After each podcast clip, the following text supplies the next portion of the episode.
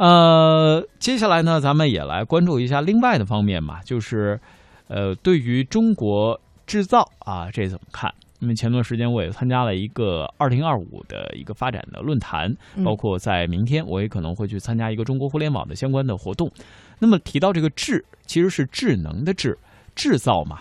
那今天呢，我们也请出浪潮集团董事长，有“中国服务器之父”之称的孙培树来说说从中国制造到中国制造，一起来听。我们现在讲，从自己本身也这个在做服务器讲的是一个设计制造的一个公司，那么同时要转换成一个大数据云服务的公司。那么我们现在建数据中心，我们给企业、政府客户提供这个云服务。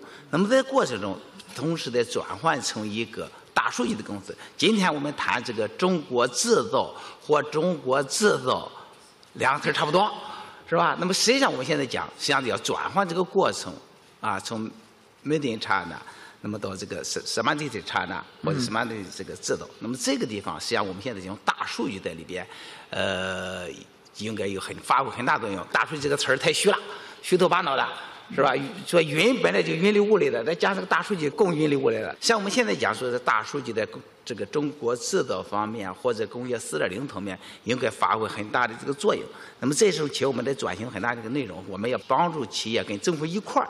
像我们现在讲说，都是在讲供给侧改革，没有讲需求侧给供给侧提供什么东西。实际上这有数据的分析，那需求侧怎么变化了？光说需求它变化了，但变化的数据在哪里？实际上我们的数据很多了，我们很多的公司里面有类似的数据，行业有类似的数据，应该把需求侧这种变化，用精准的数据来告诉供给侧。供给侧这个企业，它就会定位到客户的需求发生哪些变化，他要买哪类的产品了。企业是主体，像每一个主体都希望得到一个平等竞争这个机会平等竞争的机会我认为这是第一位的。那么第二个呢，对一些重点的领域，国家应该出台一些支持的政策，是吧？关关键的领域，关键这些行业的技术。国家应该达到一些说，在在这个行业里面，像每个国家也都这么做。同样也，是说在关键的领域、关键的行业，我应该是共性的技术，我应该国家组织力量进行攻克。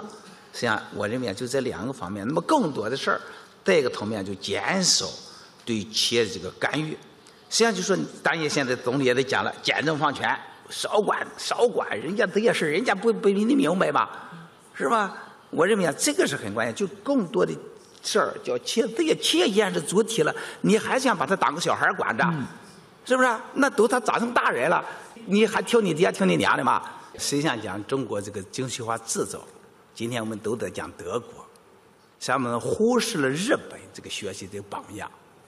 像日本在精细化制造方面，在质量的控制方面，很值得我们学习。日本很多的东西做的精细化制造，很多的工厂，我们前些年实际上咱们最早改革开放学的东西，很多都是日本的。那么我们同时在推动出去的时候，我们走出去的时候说的，一方面自己本身提高自己的质量的水平，是吧？变成中国制造。那么在另外，我我认为在走出国，咱们制造企业走出去，在实体看得见的实体的企业走出去的时候，我认为应该要把最新的技术、最新的产品拿到那些国家去，不简单说把中国的产品卖出去。是吧？去抢占它的市场，说这个造成新的一些不平衡，新的贸易的摩擦，应该在当地解决它的就业，应该用中国的标准在当地来发展，不是把些比较低质的这东西推给他，是吧？我认为应该用个新的这些做法来占领那些国家的市场，也拉动当地国家经济的发展。我认为这个中国的这个形象，不光是个产品的形象，还有一个国家的形象，就会发生改变性的转换。网络文化看点啊，刚才报个歉哈，说错了人家的名字是孙丕树啊先生哈，他跟我们分享了呃有关于中国制造到中国制造的相关内容。那么接下来咱们稍事休息，听首歌，半点疲倦之后，我们和大家分享更多的精彩。